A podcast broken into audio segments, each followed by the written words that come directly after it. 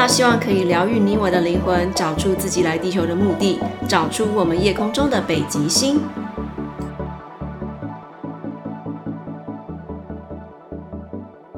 Hello Hello，大家晚安，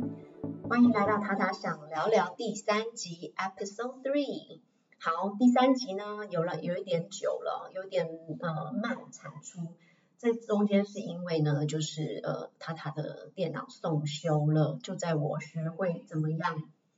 就是录音、剪接跟上传之后呢，他就要送修了，所以中间其实要录音其实有点困难。那我试着用手机录，可是呢，就是担心杂音，个人对于这个录音的品质还是蛮要求的，所以让大家稍微久等了，请大家原谅啊。讲的好像很多人在期待一样，不过我还是要假装一下，有人在期待塔塔的 podcast。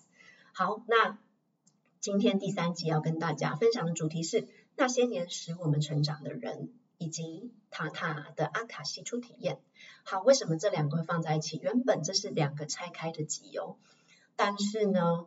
呃，就在六月底的时候，塔塔去报名了阿卡西解读疗愈的高阶班，很特别吧？一开始上课竟然是先上高阶班，那呃，待会也会把这个过程跟大家分享一下。那其实就是要呃，本来是想要把那些年使我们成长的人变成第三集，那又刚好碰到我去上的这个阿卡西的呃解读跟疗愈，所以也恰巧发现了这一段还没有被疗愈的过去，所以就把它结合成为今天的这一集啦。好，我跟大家分享一下为什么当时会去上这个阿卡西的解读。其实塔塔在去年的年底上呃扩大疗愈第三阶光能疗愈这个阶段的时候，遇到了一个非常特别的一个又可爱的一个女生，她叫做可乐。可乐是我们称呼她的绰号，其实她本人不叫可乐。可乐呢，她有多特别？她本人小小只，然后一个妹妹头，非常的可爱。然后呢，她。在我就我对她的了解，她小时候其实是一个就是过得蛮辛苦的一个女孩子，但是她内心非常善良跟纯正，然后一直都有在持诵呃持咒念经，回向给地球跟回向给需要的呃任何的有灵性的的人事物这样子。那她其实是在曾经的一段意外发生这个意外的时候，跟自己的灵魂，还有就是跟这个宇宙爸妈连接上，所以他从那个时候开始可以去做类似通灵或是宇宙传讯，或者是发布这个星呃星际宇宙的消息，比方说呃即将发生的转变，地球人类需要注意的事情等等。所以我其实因为呃我其实很早就开始探讨二零大概二零。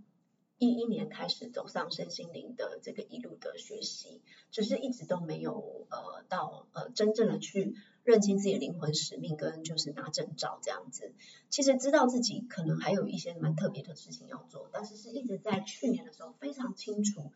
的，就是知道这个呃使命是一个呃非常特别的时候，也是来自于这个可乐这位年少女生，她是在这个呃。扩大疗愈第三阶光能疗愈师的这个课程当中，告诉我，嗯，的确，我是有一个非常特别的身份，是光之工作者。其实自己知道自己是光之工作者 （light worker），呃，已经不止一年了。但是是到去年的时候才明白，光之工作者究竟要为这个地球跟跟人类一起做些什么。我相信，可能有些人已经知道什么叫做光之工作者，或是光工，或是光之行者，他们有好几个名字哦。那这个光光之工作者的工作，其实非常的特别，要去服务人类跟地球，其实不是太容易，但也不是太不容易，只是要用什么样的工具才是我们的比较呃大的考验。所以其实可乐就给了我一个讯息说，你可以去学习阿卡西，因为这个阿卡西它帮助你的是了解过去。然后学习你的过去，你也知道你现在的任务之外，你还可以掌握你的未来，甚至你可以去化解跟转化，或去更改一些剧情等等。听到这里的时候，其实当时会觉得，诶，真的吗？我做得到吗？他就跟我说，塔塔，你不要怀疑你自己，其实你在身心灵这方面走了这么久，你的能力不比其他的身心灵老师差。再来就是。每一个人都有通灵或他心通的能力，只是你的管道够不够纯净，还有你有没有专注，以及你的动机够不够良善等等。那我就想说，哎，其实有时候我在人群当中，我还真的偶尔会有点听到别人的心里的想法，或感受到别人的情绪，因为我就是个呃超级共感人啊。大家可能也知道，超级共感人，也就是。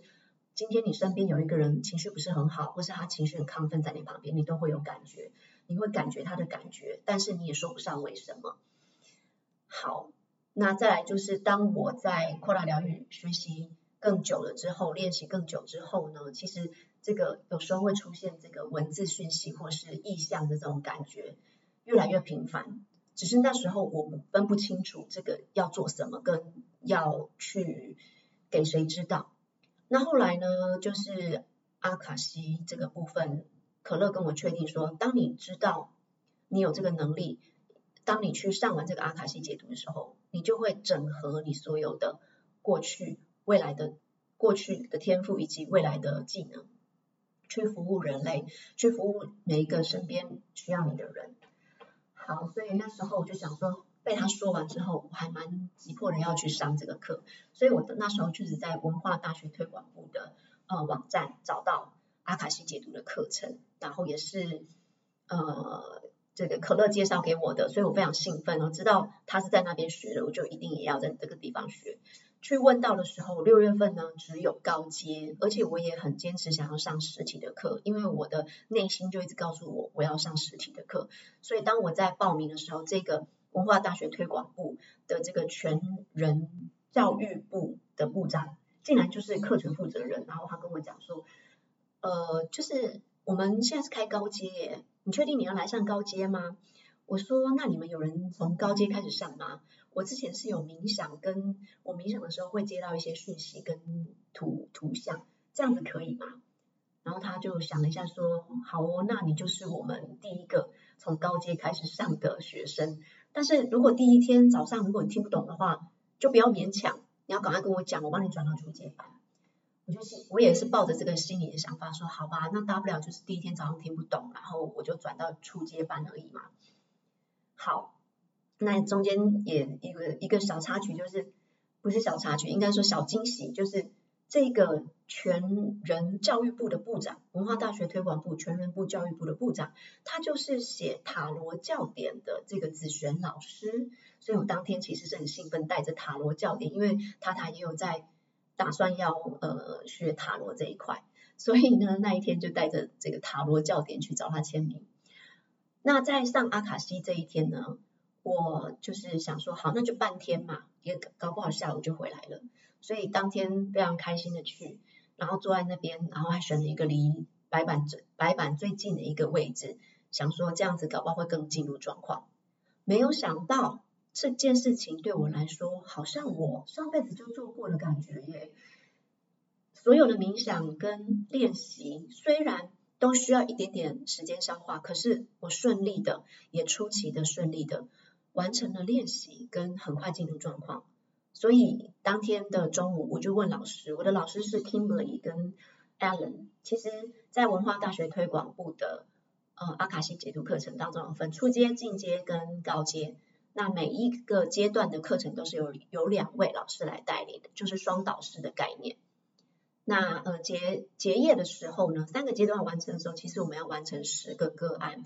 然后才能够取得这个加拿大这边的阿卡西的解读师。跟疗愈师的这个证照，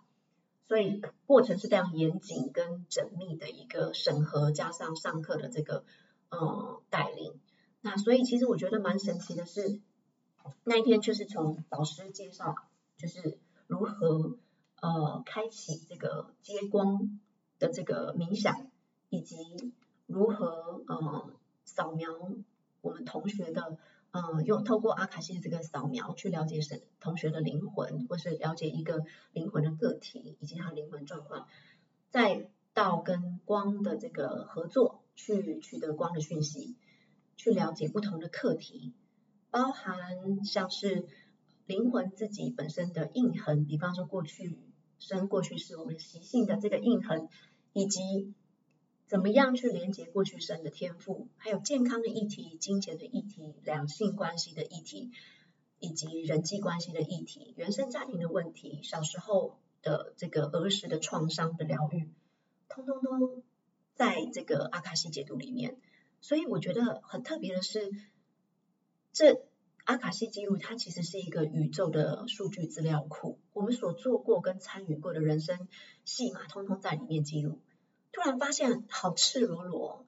里面的的剧情好像你瞒不住别人的。但是当然，瞒不住别人不代表所有事情都可以更改，所有剧本都可以更改，不是这么回事。因为灵魂自己本身想要。面对的意愿也是非常重要的，所以其实是不可以经过，就是应该是说不可以不经过别人别那个灵魂的许可，或是个案的灵魂的许可，就去帮助他更改剧情，或是帮助他做，比方说和解等等。那那天其实我帮了，我我应该说我两天之内帮了呃不同的同学做了大概至少七个练习，就是七个阿卡西解读的练习，哇，过程。我真的觉得我自己好像追了六七部剧的感觉。那这过程当中，我觉得有时候会对自己看到图像没有信心，或是觉得说，哈，我真的要讲吗？因为有时候看到的东西实在太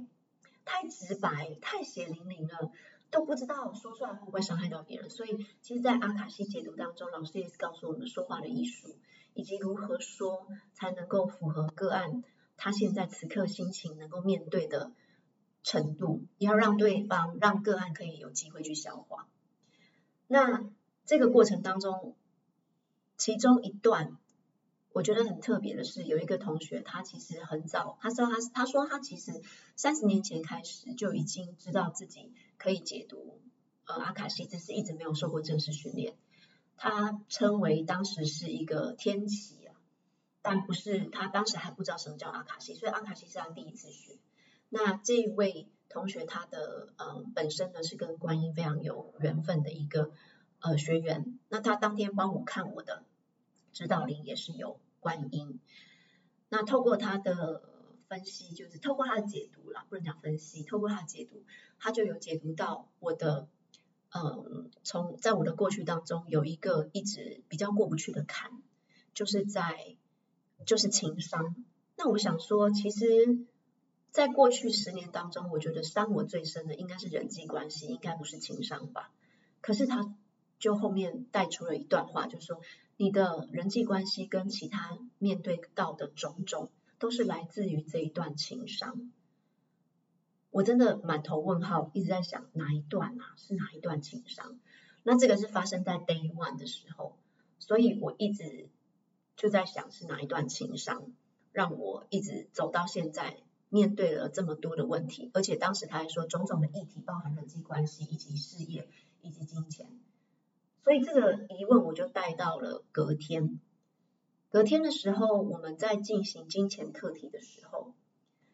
另外一位同学呢，他是他本身是天使灵气跟宠物沟通师，所以他其实本身就是疗愈师，经验很丰富的一个人。一位同学，他帮我看到我的金钱议题，也是来自于我二十出头岁的时候的一段感情。那在那段感情当中呢，他看到我就是一个很雀跃、刚刚出社会、非常开心的一个呃，可以说小女孩嘛，因为二十出头岁。那可是却在这二十出头岁的时候受了很大的伤害。那我仔细反推，刚出社会大概就是我二零零六年要回台，已已经回台湾的时候。然后那时候的男友，也就是在美国一起念书的，呃，一起回台湾要工作的这样子的一个男朋友。那因为这感情非常深厚，在美国认识，又加上一直在一起生活，其实认识一年就像认识三年一样。所以回到台湾之后，就很很正常的就很想要一起去同一个城市工作。所以我们当时是选择一起在新竹在这边工作。那也是论及婚嫁的这个时候，其实就发生了很多两个家庭的问题。那因为我的当初出国念书，不是因为说我的父母非常的呃非常的阔气，让我去国外念书，而是因为塔塔那时候有争取学校的奖学金，因为我一直告诉自己，我必须去国外国外走走。好，那当时呢，就是因为拿了奖学金，然后去国外念书。那对方呢，是一个真的是爸爸很会赚钱，然后妈妈是个家庭主妇，但是家里面真的非常的阔气的一个家庭。所以当时两个家庭要要变成就是就是。是姻亲关系的时候，真的有很多磨合，那就包含就是说话的口气，还有就是要谈到聘金啊等等的时候，或是为对方的，就是我们在置产啊等等的时候，会有一些规划，产生了一种门不当户不对。那因为塔塔是客家人，其实客家人有时候在很多人眼里就是特别的省，或是特别的呃不会去花大钱等等。那也就是因为这些种种的因素，其实塔塔很介意的一件事情，就是当时他们的父母对我家人说话的一些口气。也许他们口气里面没有看不起、瞧不起的意思，但是整个造成的误会，就是让我觉得当时的我觉得我们整个家以及塔塔都有被对方看不起的这个概念。所以这样子的关系当中，我们最后没有呃走走到最后嘛。啊，他那我就如果真的走到最后，我就不会遇到现在呃对我这么好的彭先生了。当然也很感谢他们当时曾经对我所有的好，但是当时发生的这件事情，其实在我心里面刻了一个非常深深深深的伤痕。那这个伤痕带来的是什么呢？就是包含金钱的关系，然后呃自卑心，以及一种就是不安全感的关系。所以呢，这个天使灵气的同学帮我看阿卡西的时候，他就说他看到的我就是一个呃有一个很大的口袋，我穿着一条裤子，可是裤子上面有一个很大的口袋。那这个口袋呢，呃，就是一直想要把钱装进去，但是装不满。其实塔塔是一个想赚钱就会有钱可以赚的人，而且如果我同时做两份工作，我就会有两份收入。那如果要做到三份，也会有三份收入，只是塔塔的体力不足，没有办法做到这么多。我最多就是两份工作，然后两份收入，不算是一个没办法赚钱的人。但是之前常常就会感觉到，我一直在累积的这个呃金钱的部分呢，有时候就是会遇到一个需要呃投资的，或是需要花出去的一个部分，所以导致我觉得，其实我不是一个呃没有能力赚钱的人。但是这个金钱的这个呃出出去的这个流出呢，好像也不会比较少。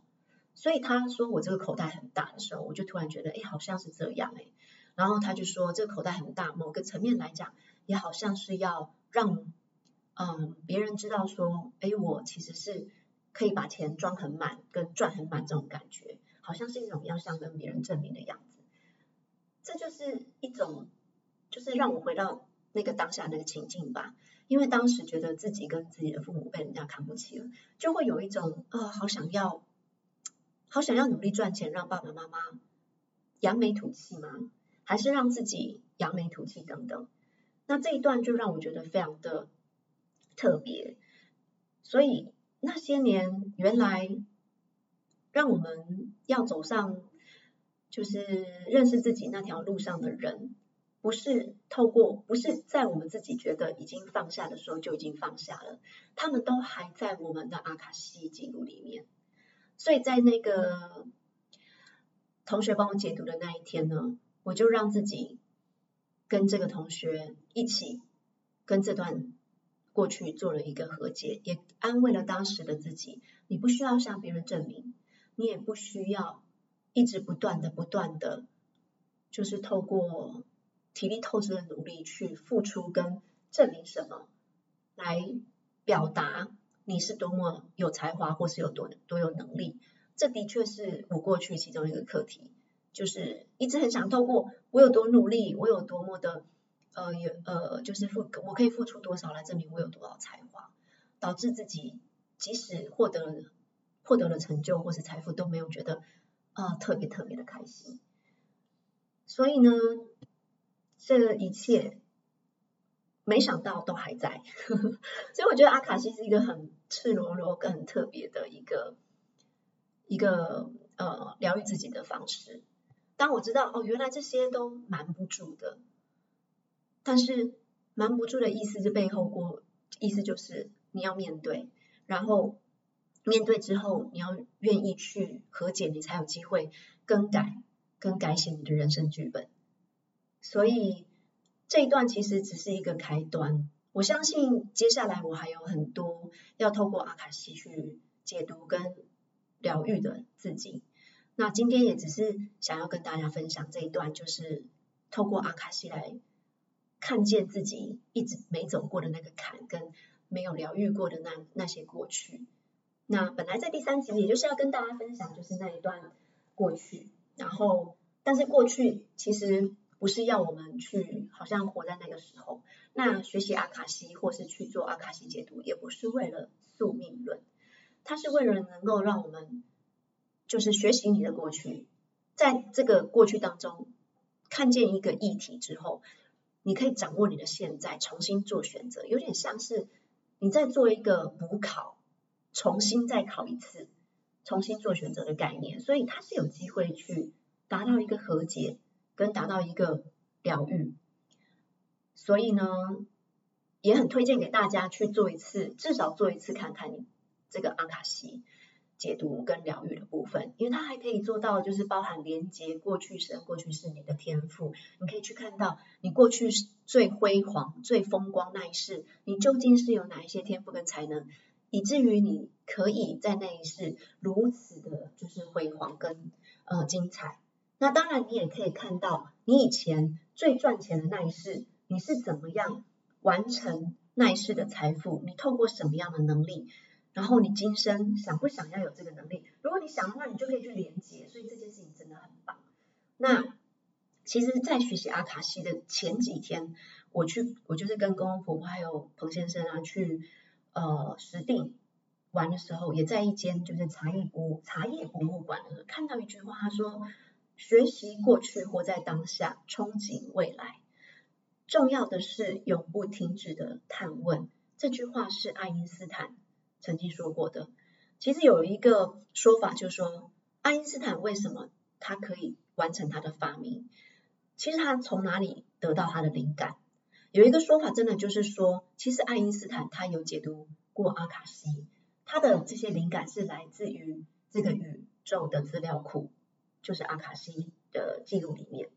所以是蛮特别的。所以如果每一个人都可以有这样子的能力，真的就是。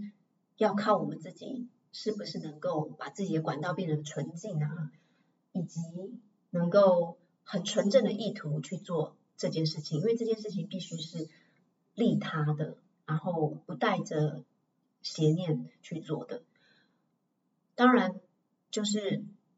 如果大家想要了解怎么样，就是可以保持自己管道的纯净，他他是有在开这个扩大疗愈。一阶的课程，它可以帮助你去建立一个纯净的管道，跟呃，把你自己的载体，因为我们知道人体就是一个载体嘛，那载体的有很多层面，那其中一个层面叫光体，那我们把光体建立起来，把这个管道变干净，其实很快就可以接通到宇宙的讯息。好，那这是我想要讲的，就是我的塔塔的阿卡西初体验。接下来就是要把主题再带回我。刚刚讲了这个那些年，那些年带我们成长的人，也要介绍一本书。我不知道现在还买不买得到，可是我真心想要推荐，是因为它是第一本可以说是敲醒我的身心灵方面的书。因为当时塔塔在情伤过后实在是太痛苦了，我痛苦到必须要去看医生，看心理医生还要吃药，所以你看我多走不出来。然后对自己有非常深的误解之外，对于神也有非常的误非常大的误解。我一直觉得自己是被神遗弃之外，还有就觉得自己是一个很没有价值吧，才所以才会呃被抛弃，或是说才会产生这个感情上的问题。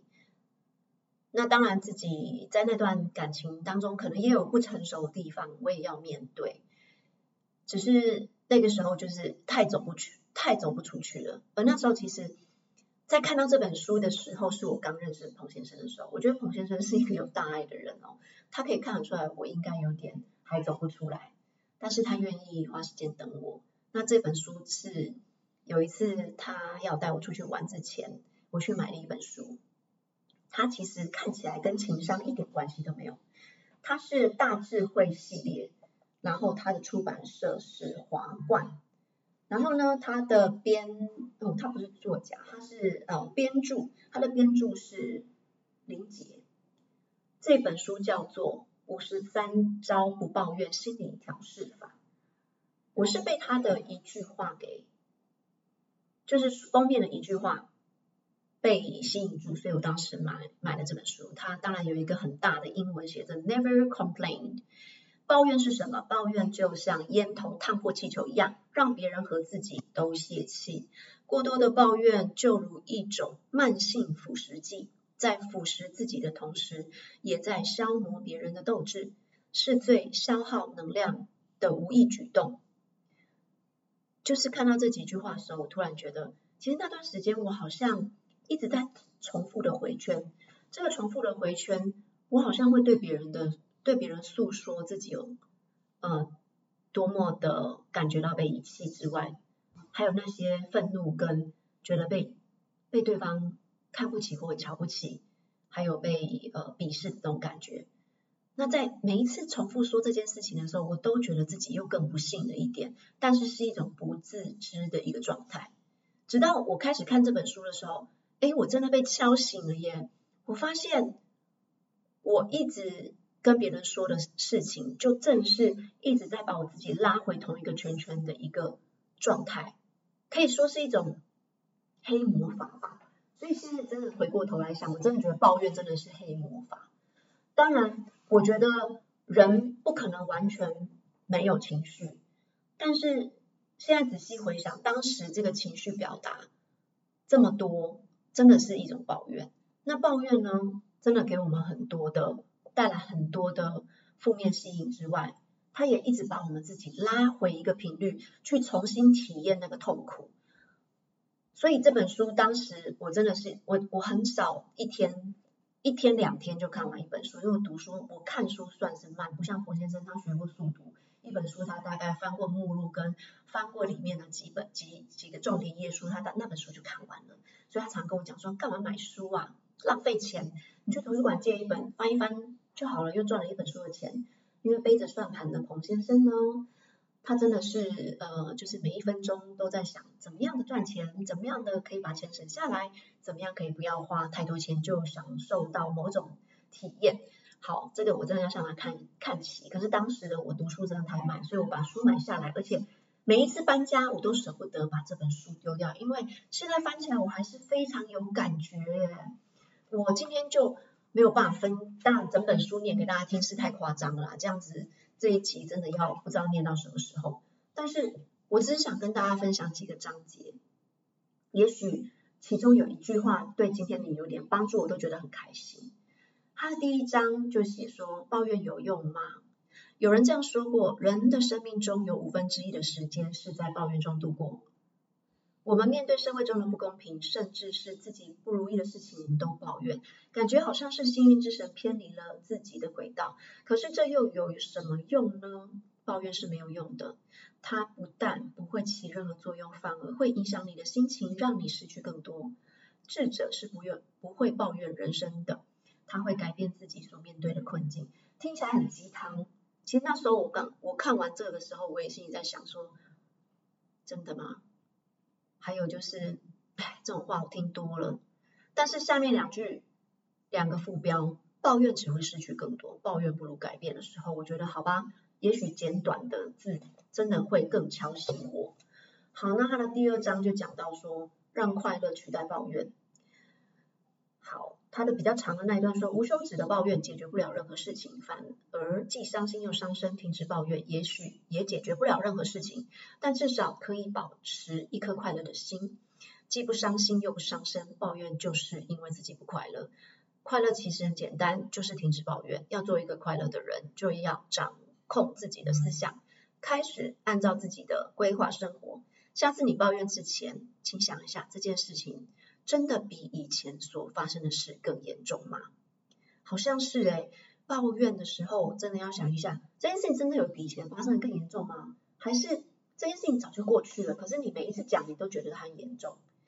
好，下面副标写说控制自己的情绪，积极心态去面对。我觉得控制自己的情绪，我现在已经可以做到。积极心态去面对，真的是要刻意练习。因为常常你上一秒觉得说，好吧，我们乐观一点，积极一点，但是下一秒你可能看到一个图，看到一个一句话，看到一个手机的 line 的讯息，你又掉进那个圈圈里面。所以这真的要刻意练习。我一直到现在都还在学怎么关照自己。那但是这个关照自己的练习，至少我已经每天都在运用。所以呃，下一次也会跟大家分享关照自己一个非常有效的办法。第三章他说，停止抱怨，学会感恩，这个很八股，在哪里都看得到。但是呢，我还是念给大家听一下。如果有感的人就有感，如果没有感的人没关系，我们学习嘛，就学习好不好？哪怕是鸡汤都喝一口就好。我们渴求拥有财富，渴求拥有成功，渴求拥有荣耀，我们总是在渴求。却忽略了我们已经拥有的一切，于是我们每天都生活在抱怨里。抱怨源于不懂于感恩，不懂得感恩，懂得感恩才有奋斗的力量。感恩跟随着人，人便会充满快乐。不管世界给了我们什么，都一定要学会接受，让自己停止抱怨，并以感恩的心回报一切。好，看到这里的时候，又会有一点觉得说，源于我们忽略我们所拥有的一切，不懂得感恩，要懂得感恩，这个真的是每天都有人会提起，在走到哪里都看得到。我觉得如果还没学会感恩，至少先停止抱怨。然后还有一件很重要的事情，就是每当你觉得说好像事情很糟糕的时候，你可以摸一摸自己的身体，感觉一下你的呼吸，你可以把手放在你的就是。呼吸前面，感觉一下你的呼吸，你会发现很神奇。我们可以一直呼吸着空气，一直活着，其实就很特别啦。光是还能够这么正常的呼吸，然后这么正常的在这个呃工作着，然后在疫情过后，我们还做着我们可能不管是小确幸或大确幸的事情，好像就已经很厉害了。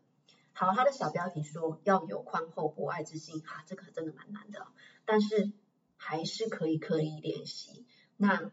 不是一年两年就可以做到，但是终有一天做得到。这个塔塔也会在未来的其中一集分享。倒不是说我已经非常宽厚博爱，而是我比以前宽厚博爱喽。不要为小事计较，好，这个我们都知道。但是到底什么叫小事啊？小事，后来我把它定义，小事意思就是不影响我生活权利。比方说，不影响我现在想做的事情，不影响我笑，不影响我跟人喜欢的人见面，不影响我去吃喜欢的食物的事，都叫做小事。好，因为我把现我现在把自己喜欢的放在比较前面，过去可能真的常常忽略，我会把别人觉得很重要或别人很喜欢的先摆在我前面，但现在呢，只要不影响我喜欢的、我在乎的，通通都叫小事，好吗？好。第四章，我就念到第四章，因为好像也总共只有四章。我觉得这一个呢，非常的打醒我，是因为他说抱怨是幸福的蛀虫。当爱情发生了很多不如意之后，找各种各样的理由以及怨天尤人，都是于事无补的。这样只会让自己的心情越来越糟。当对方的情绪越来越糟的时候，对感情。的缓和一点都没有帮助。要想生活的快乐幸福，眼里就必须容得下你不喜欢的东西，心里面放得下你不喜欢的事。宽容无论何时都是一种美德，所以不论不论遇到什么，千万不要抱怨你的爱情。我看到最后一句“千万不要抱怨你的爱情”的时候，其实那时候不知道为什么，我突然反思我过去那段感情，我觉得。好像有一些事情是来自于我自己看不下去，我感情当中不够好的地方，以及我不能容忍我们感情当中不完美的地方。比方说，对方跟我们家之间的价值观，比方说，当然价值观这个是很重要啦，两个人之间没有价值观没有办法一样，就很难走下去。但是除了这一块，我就在反思，除了这一块价值观之外，我们的感情出了什么问题？那后来我发现，很多时候我们把对方一直在想象是我们。好像解救我们人生的一个英雄的那种感觉，所以他必须有某个程度有多好，有多好，有多好。就好像当时我会一直觉得说，这个这位前男友他真的不是很站在我这里想，因为发生事情的时候，他会站在他父母那边去希望我妥协，或者是希望我为了他向后退一步去跟他的父母道歉，去跟他的父母。呃，做一个比较低姿态的、比较身段比较软的一个呃和解之类的，这对我来说真的是很委屈的感受，所以我很不喜欢这段感情。跟我不开心的原因，就是因为我认为的对象是要当我的肩膀之外，在发生事情的时候，不是应该站在我这边吗？可是又有多少的关系里面有这种觉得应该，所以呢？就觉得发生事情的时候，你的应该，你觉得的应该，就变成伤害你的一件事情。而当时我觉得这个，你你应该，但他没有做到的事情，是我会一直反复去跟别人诉说的事情，就会我会觉得这件事情是我们无法继续走下去的最后一根稻草。所以，我好像跟别人说了很多关于这一点的事情，所以。当在那个当下，我就在想说，好吧，结束了这一段感情之后，我未来的感情，我要在这段关系当中走走到什么样？我要怎么样去重新建立我对爱人的这个观念跟被爱的观念？所以，当他说到说这本书里面讲到，千万不要抱怨你的爱情的时候，从那一刻开始，我学会了在两个人的世界里面，所有发生的事情，我们自己。明白，我们自己去沟通之外，有很多事情我们要宽容对方，而不是认为有很多的应该。包含现在我也都还在学习，有时候我还是会觉得，比方说我这直男的摩羯老公，常常说话就会不经意的伤到我。可是我现在很快就会觉得说，对啊，我自己觉得他应该这样说话，但是。原本的他在这样，在他的成长环境里面，他本来就不是这样说话的。如果我把他变成我想要跟我觉得应该的那样，我会更喜欢他吗？这又好好像不是我们原本互相吸引的理由。所以渐渐的，当然我听到很不舒服的话，我还是会沟通的。只是我渐渐明，就是越来越明白，就是两个人在感情里面发生大小的事情，我们自己能够。调整成我们自己喜欢跟接受的样子，是因为我们中间这份爱，还有这份在乎，还有那份想走下去的心。但是不管遇到什么，我都不想再跟别人抱怨我们的感情。当然，有时候要碎念一下，才会感情更进步是没错啦。但是这种刻意抱怨或是强烈的强呃很激烈的抱怨，已经不在我们俩的。感情当中了，而不在我们的关系跟沟通当中。好，那后面的副标就说，生活需要适当的发泄，爱需要信任跟包容。我觉得这个是在任何两性关系当中都非常重要的一件事情。就像彭先生是一个发生事情的时候，他会冷战，他会选择不说。不过他现在好很多，经过十三年的磨合。十三年的训练，